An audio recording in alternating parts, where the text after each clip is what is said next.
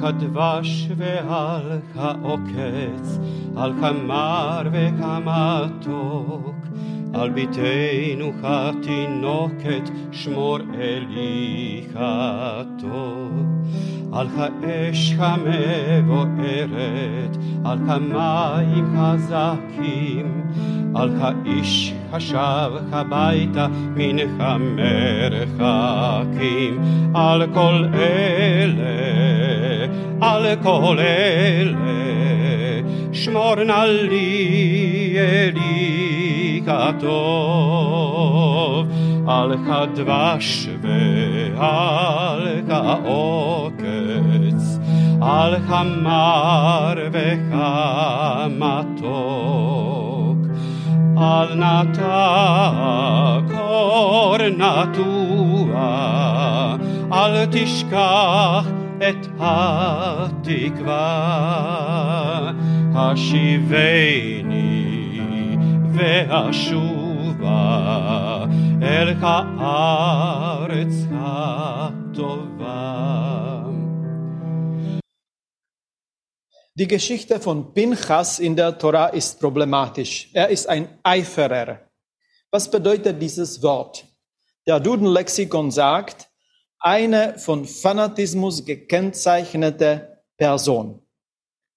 Aber die Wurzel des Wortes hat auch eine positive Bedeutung. Eifrig, das ist dieses positives Adjektiv und meine Sehnsucht, dass alle meine Schülerinnen und Schüler eifrig sind. Es gibt auch ein anderes Wortpaar, das in diese entgegengesetzte Richtung läuft.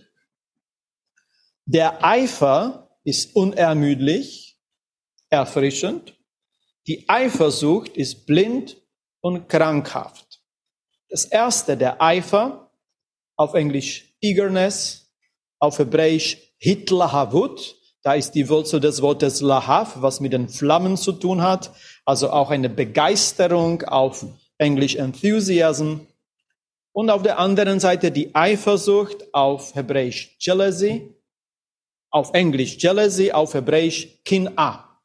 Und von der Kin'a, Fanatismus ist Kanaut und ein Fanatiker ist Kanai.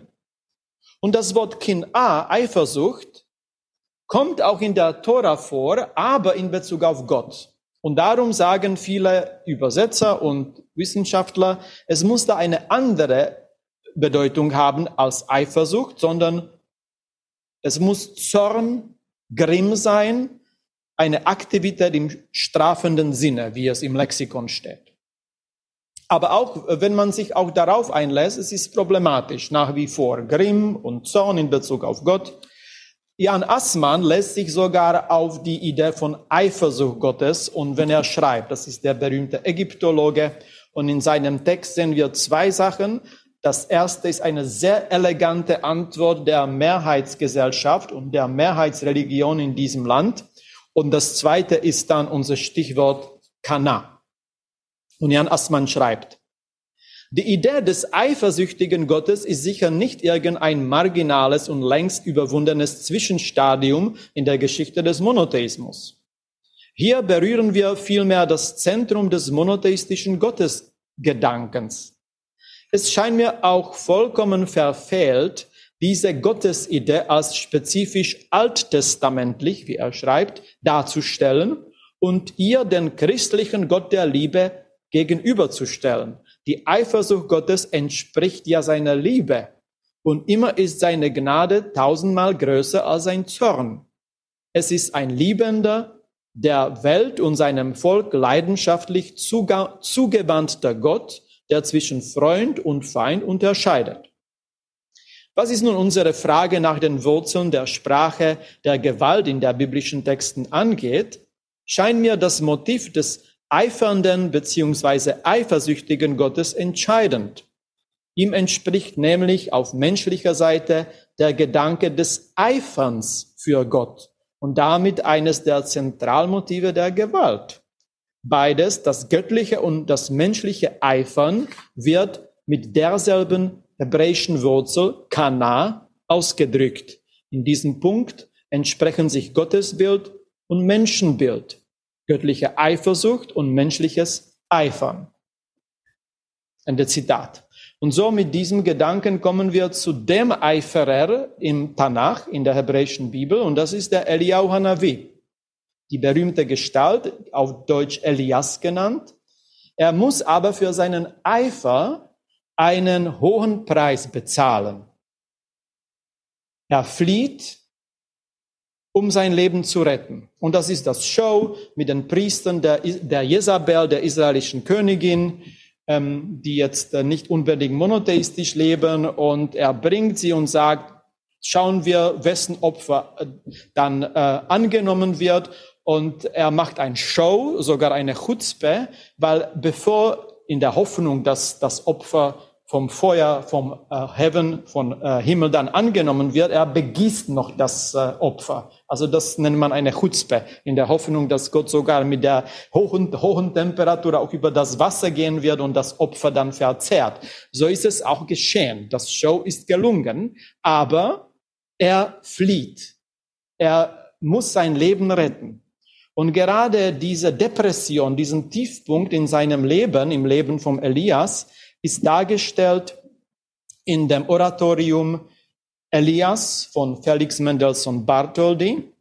Und es ist besonders diese rührende Szene, drei Worte und vier Töne. Es ist genug.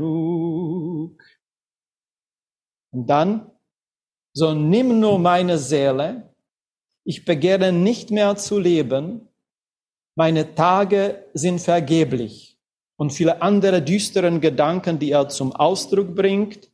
Und dann die beschwingte Melodie mit dem Stichwort, ich habe geeifert um den Herrn, um den Gott Zevaot. Und ich empfehle Ihnen allen, dass Sie dann schauen im Internet, im YouTube, wenn Sie dann googeln, es ist genug, Elias und Mendelssohn Bartholdy, dann kommen Sie hoffentlich auf, auf äh, den Bassbariton Maximilian äh, Licka.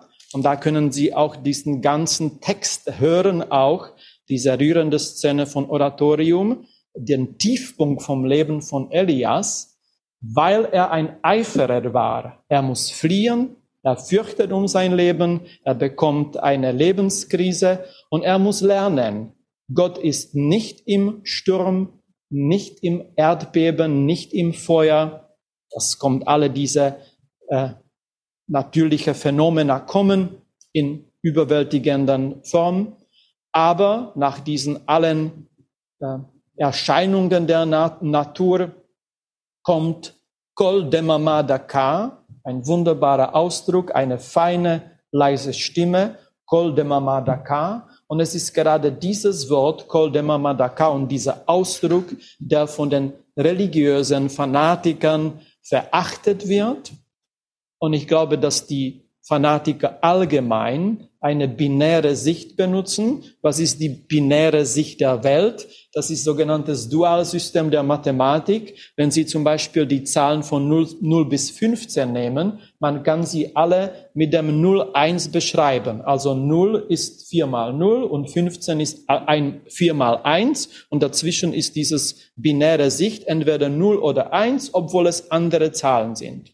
Und diese binäre Sicht der Welt, das Dualsystem, ist letztendlich eine destruktive, nicht verständliche und unpraktische Sicht der Welt, wenn man sich zu viel für etwas begeistert und zu viel für etwas eifert und dass man vergisst, es gibt auch andere Zahlen, nicht nur 0 und 1.